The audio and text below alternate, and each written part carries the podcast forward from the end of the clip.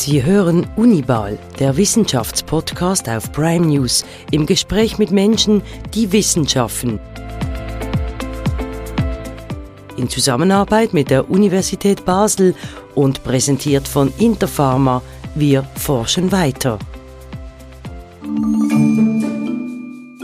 Die sogenannte künstliche Intelligenz ist eine Herausforderung für uns alle, besonders auch für die Universität Basel. Im November hat die US-Firma OpenAI uns allen weltweit mit ChatGPT einen Zugang zu einer selbstlernenden KI-Dialogmaschine gegeben. Wer studiert, könnte von einer solchen Dialogmaschine eine Seminararbeit schreiben lassen. Was heißt das für die Uni? Wie sind die Perspektiven für die Forschung? Wir haben dazu den Uni-Kommunikationschef Matthias Gehring zum Gespräch getroffen und auch einen Ausblick gewagt. Das ist Unibal, der Wissenschaftspodcast auf Prime News. Mein Name ist Claude Bühler. Ja, Matthias Gehring, im November hat das US-Unternehmen OpenAI einen Chatbot, nämlich ChatGPT, zur freien Gratisnutzung freigegeben. Was hat das bei Ihnen persönlich ausgelöst? Also bei mir, persönlich hat das insofern etwas ausgelöst, dass es an der Universität Basel natürlich ein Riesenthema ist. Es war ganz schnell ein Thema, weil sich diese Nachricht nicht in Windeseile verbreitet hat und die Studierenden, vor allem die Studierenden, sehr schnell versucht haben, dieses Tool zu ihren Gunsten zu nutzen. In welcher Weise? Das heißt, sie haben mich einfach mal ausprobiert. Und am Anfang war dieses Tool noch äh, mangelhaft, es hat viele Fehler gemacht. Wenn wir jetzt aber schauen, diese letzten Monate, was da passiert ist, ist das Ding eben unglaublich lernfähig. Es ist Machine Learning, das heißt, es greift auf Daten zurück, die vorhanden sind, wertet die aus äh, und äh, macht so neue, neue Texte, neue Textformen. Und je mehr Daten dazugefüttert werden, desto besser wird das Ding. Das heißt, wenn man das jetzt regelmäßig nutzt, was ich in den letzten Monaten gemacht habe, dann sieht man eine unglaubliche Lernkurve. Und das ist natürlich den Studierenden auch nicht entgangen. Ja, wie verhindern Sie, dass Studierende ihre Seminararbeit von KI-Maschinen schreiben lassen? Wir haben relativ schnell eine Arbeitsgruppe eingesetzt, eine erste, eine zweite wird folgen. Die erste Arbeitsgruppe ist im Bereich der Lehre ähm, tätig. Da geht es darum, wie regeln wir jetzt im, im Alltag, in den Vorlesungen, Seminaren, wie, ähm, wie regeln wir diese Herausforderungen auf den verschiedenen Ebenen. Weil ähm, dieses Tool hat Chancen und Risiken und wir möchten eigentlich, dass die Chancen überwiegen. Und wir möchten auch das nicht verdammen. Es gab Universitäten in Australien, die haben gesagt, wir kommen zurück zur handgeschriebenen Prüfung. Das scheint uns nicht der richtige Weg. Dieses Tool gibt es, man kann es sinnvoll einsetzen und wir möchten eigentlich, dass wir das an der Universität auch machen. Jetzt müssen wir aber schauen, dass Prüfungen natürlich fair ablaufen. Wir brauchen eigentlich gleich lange Spieße und letztendlich lässt sich diese Frage, wie man das einsetzt, dieses Tool, ganz grundsätzlich beantworten. In der Wissenschaft gibt es die wissenschaftliche Integrität. Die Wissenschaft hat ihre Spielregeln. Das heißt, wir einigen uns darauf, dass wir deklarieren, wenn wir auf bestehendes Wissen zurückgreifen oder auf Wissen, das wir nicht selbst geschaffen haben, dann zitieren wir auch, woher dieses Wissen stammt. Und dort, wo wir nicht zitieren, dort ist es eine eigene Erkenntnis.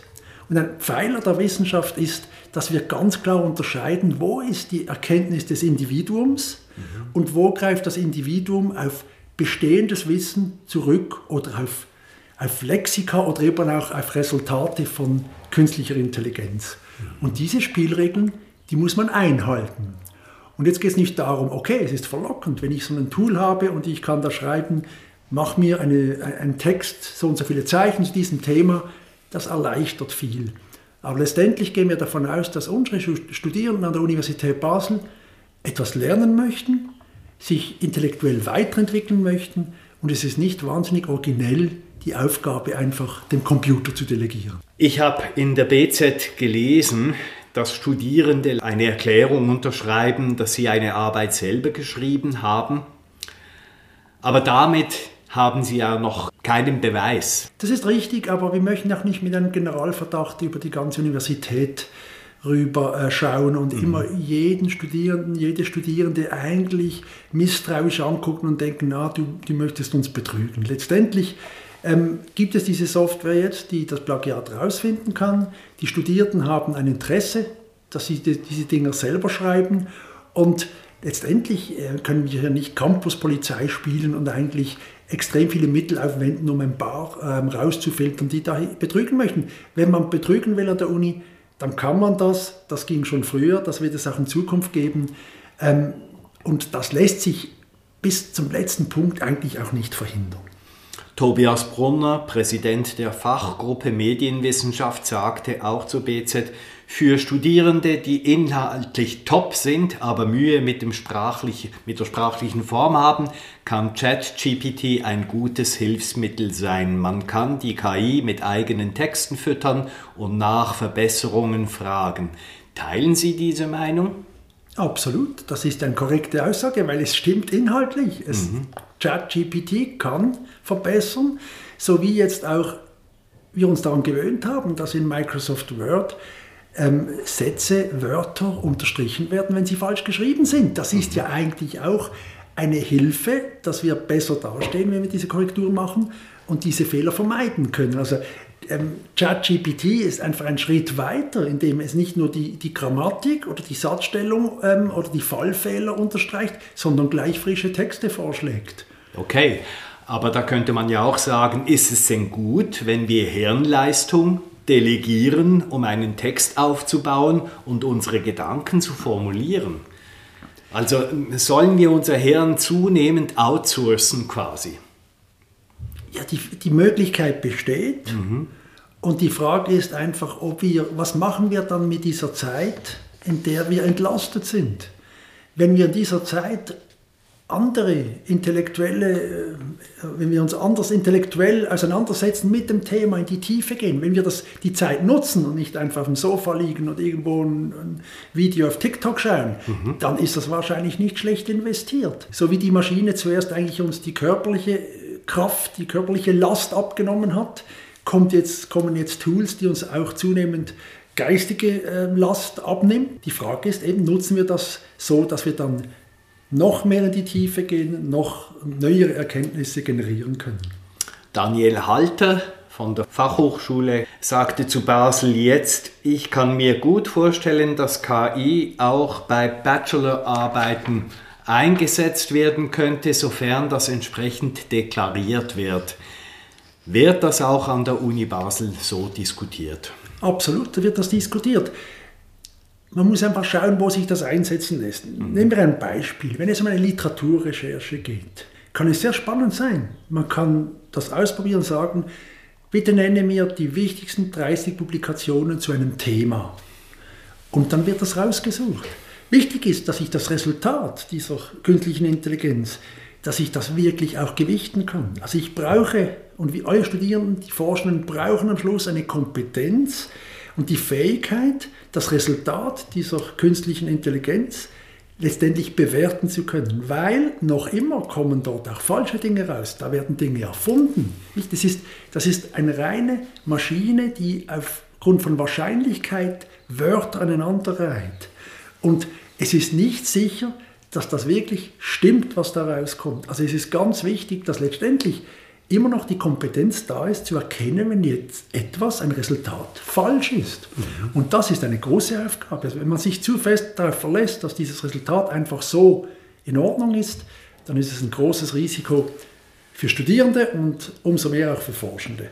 Okay, aber besteht da nicht die Gefahr, dass an der Uni inskünftig nicht mehr selbst wirklich kreativ gedacht wird, sondern dass man sich ja, dass man sich nur noch auf Quellen abstützt, dass man nicht mehr sich in unbekannte Zonen denkerisch hinwagt. Ja, ich glaube, es ist die Aufgabe jetzt eben dieser, dieser Dozierenden und dieser Arbeitsgruppe, die sich im Bereich Lehre mit diesem Thema beschäftigt, dass man sich überlegt, welche Konsequenzen hat es, wenn das Formulieren von Arbeiten über mehrere Seiten maschinell zum Teil gemacht wird. Welche, wie muss eine Aufgabestellung sein, für eine Bachelorarbeit, dass wir letztendlich herausfinden können, ob diese Person, die letztendlich einen Bachelor, eine Prüfung ablegen soll, eine, eine Arbeit ablegen soll, dass diese Person wirklich äh, eine gewisse Reife erreicht hat und letztendlich aus diesem Studium etwas mitnehmen kann, das dieser Person oder der Gesellschaft später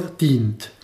Und es ist sicher nicht die Idee, dass die Universität dann Aufgabestellungen hat, in denen es einfach darum geht, ich führe den Computer, ich nehme das Resultat und schicke es so ein und bekomme einen Bachelor. Also da hat weder die Uni was davon, ja. die Person, die den Bachelor hat, hat nichts davon am Ende des Tages und die Gesellschaft schon gar nicht. Also da ist, geht es darum, ähm, diese, diese Herausforderung anzunehmen und ähm, entsprechend das Setting so anzupassen, dass es eben auch ein Mehrwert ist, wenn man diese Tools einsetzt.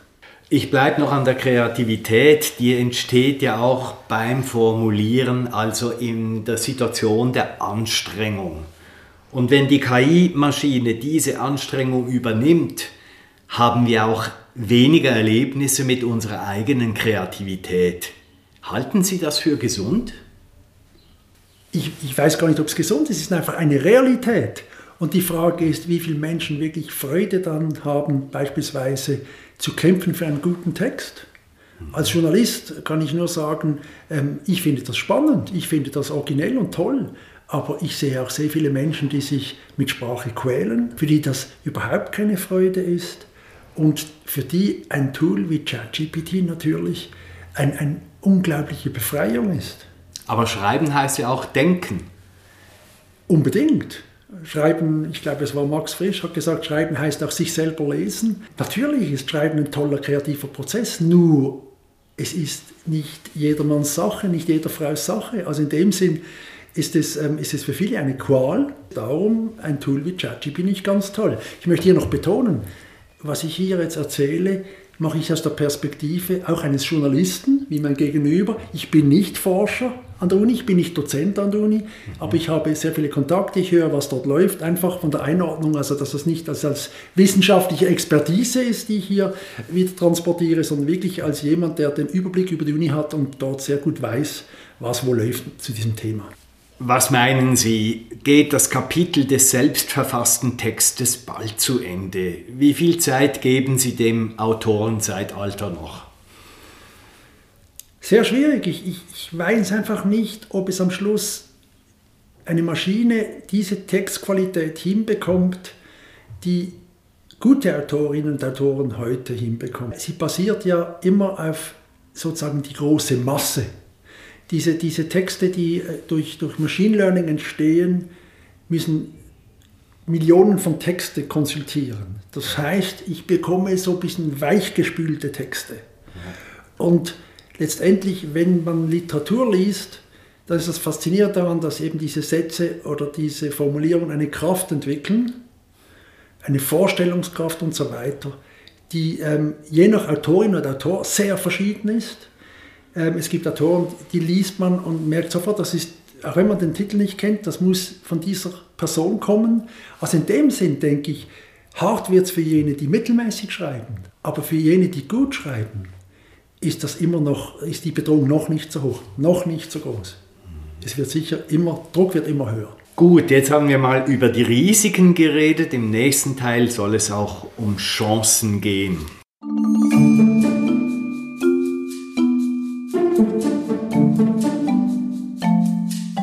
reden wir Matthias Gehring über die Chancen der KI, der Chatbots an der Uni Basel.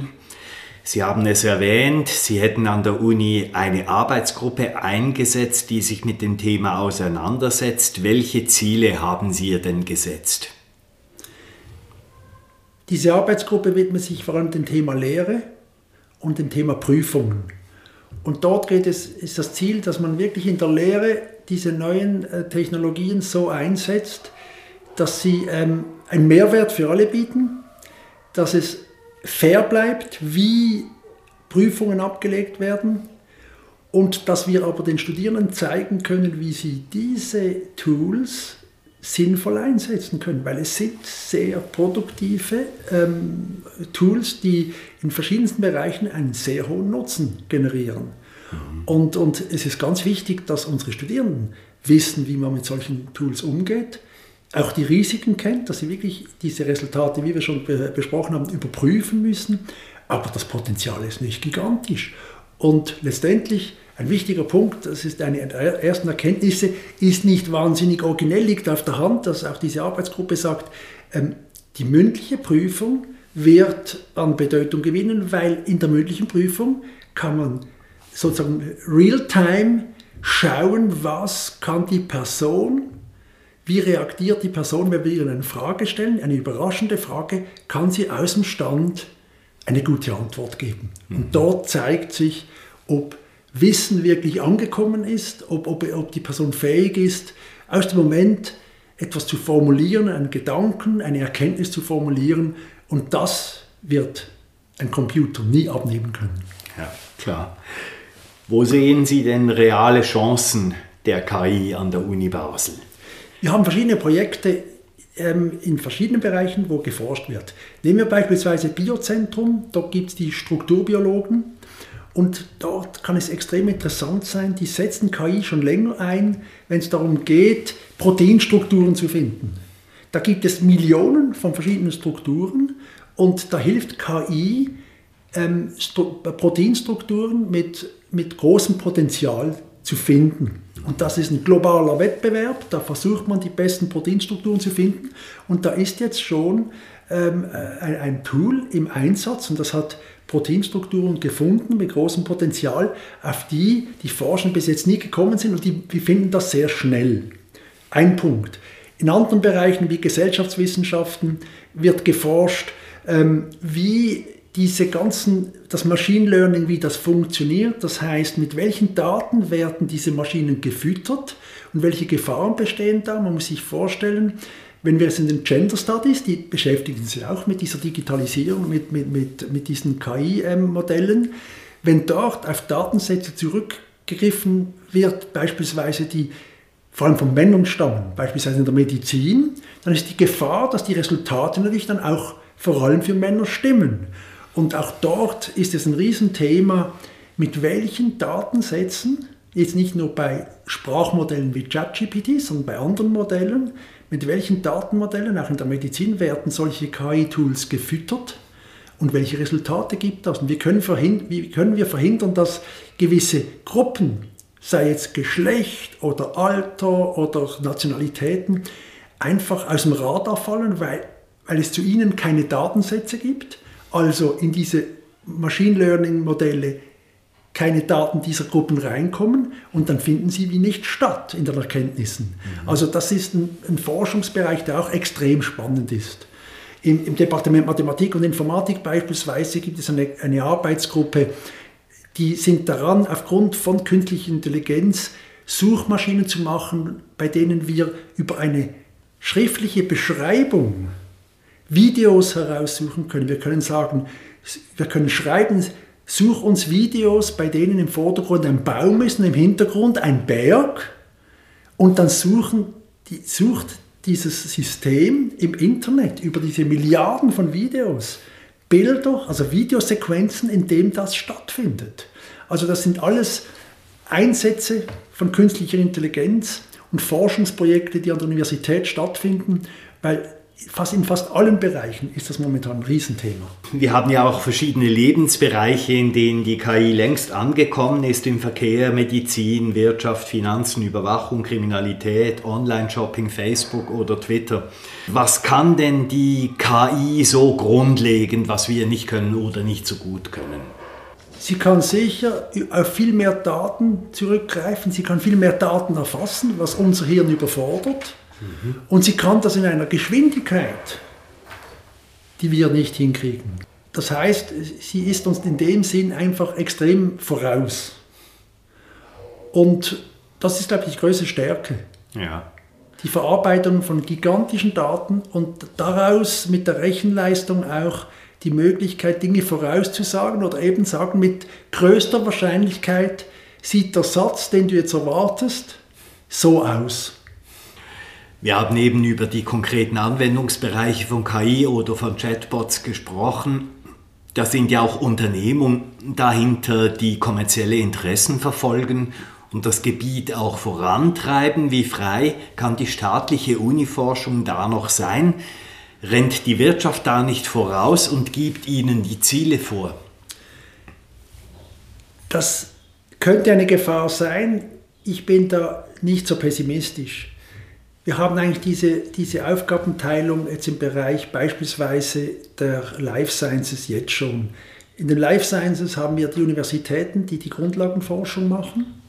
Aus den Universitäten hinaus entstehen Spin-offs und Startups. Wenn es ein Potenzial gibt für ein Produkt, das wirklich oder ein, ein, ein sagen wir mal ein, ein Molekül, das, das ein, zu einem Medikament werden könnte, dann ist das in der Regel nicht mehr die Uni, die das weiterentwickelt. Man macht ein Startup aber einem gewissen Punkt ist dieses Startup an Kapazitätsgrenze und kann selber nicht in diese klinischen Studien gehen, weil das sind Hunderte von Millionen Franken und dann kommt die Industrie. Und in dem Sinn ist diese Rollenteilung eigentlich jetzt im Bereich Life Science auch jetzt schon so, dass sobald es wirklich zur Anwendung kommt, eigentlich auch es das Kapital der Großindustrie braucht.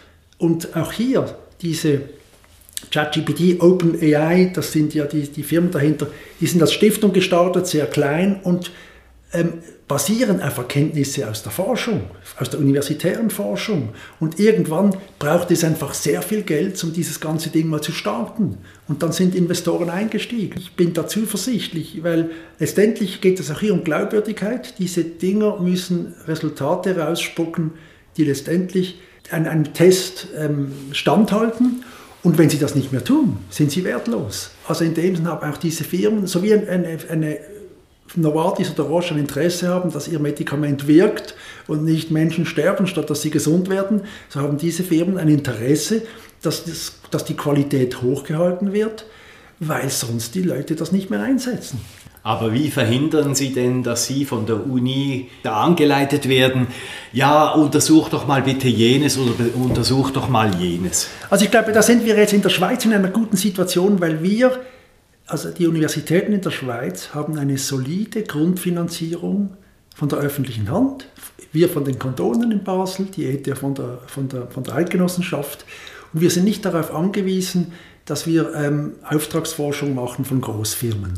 Das ist beispielsweise in den USA ganz anders. Dort ist ein rechten Teil des, der Forschungsgelder, die die äh, Wissenschaftlerinnen und Wissenschaftler bekommen, ist, solche Grants kommen zum Teil aus der Rüstungsindustrie, kommen von, von der Industrie und nicht, die haben die Grundfinanzierung in den USA ist viel schlechter. Auch bei diesen Spitzenuniversitäten wie MIT, Harvard, Stanford, da bekommen die Durchschnittsprofessoren viel weniger direktes Geld, haben in dem Sinne auch viel weniger Forschungsfreiheit.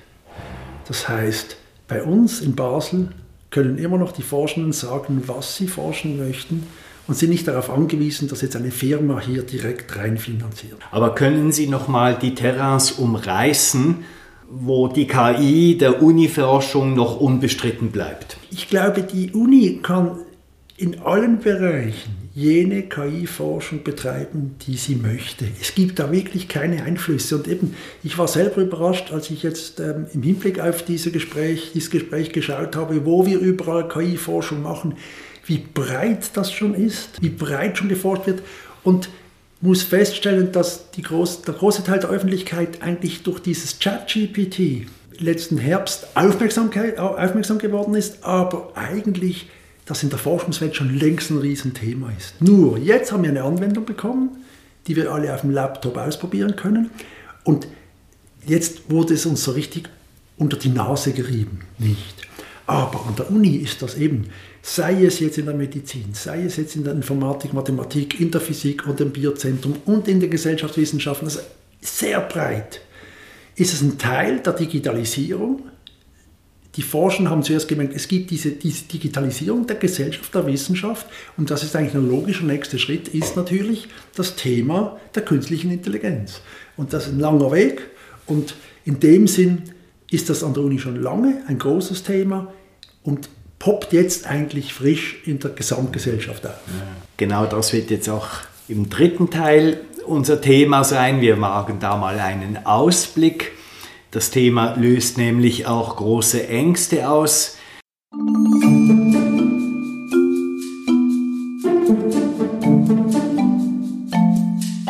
Matthias Gehring, die KI wird als epochale Erfindung beschrieben, etwa so wie die Erfindung des Rades. Wie wird das an der Uni diskutiert? Wenn wir den Vergleich mit dem Rad nehmen oder mit der Erfindung des Motors, dann gehen wir heute auch nicht durch die Straße und schauen jedes Rad an einem Auto und denken, wow, hier ist ein Rad, was ist das für eine tolle Erfindung? Oder, ah, da ist ein Motor drin, toll, das fährt von alleine, sondern es bekommt was Selbstverständliches. Wir haben uns daran gewöhnt, dass es Räder gibt und es ist erst wieder faszinierend, wenn man sich überlegt, was für ein Quantensprung das damals war. Aber heute geht doch niemand durch die Welt und ist fasziniert vom Rad. Also irgendwie denke ich, und so ist es ja auch einfach, der Taschenrechner auch, nicht? Das ist selbstverständlich, ja, wir können heute schlechter Kopf rechnen, die meisten Menschen, und wir nutzen diesen Taschenrechner oft. Und so wird es wahrscheinlich auch mit KI sein. Es bekommt eine Selbstverständlichkeit, es wird einen hoffentlich hohen Nutzen haben. Wir bekommen hoffentlich diese, diese Risiken in den Griff, die sind groß, aber wir sind hoffentlich auch mündig genug, um sie zu erkennen. Und dann werden wir einen großen Schritt machen, uns aber auch sehr schnell daran gewöhnen. Habe ich das Gefühl.